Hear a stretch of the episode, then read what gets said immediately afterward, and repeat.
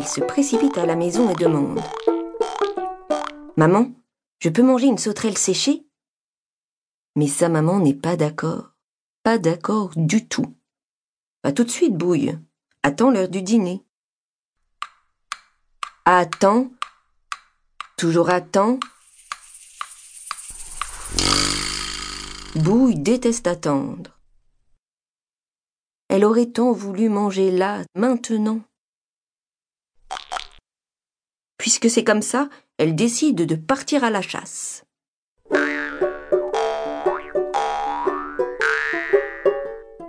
Après quatre bonds sur les nénuphars, elle aperçoit Plif et Plaf, ses copains crapauds. Au bord de la mare, ils construisent une tour géante avec de petits bouts de bâton.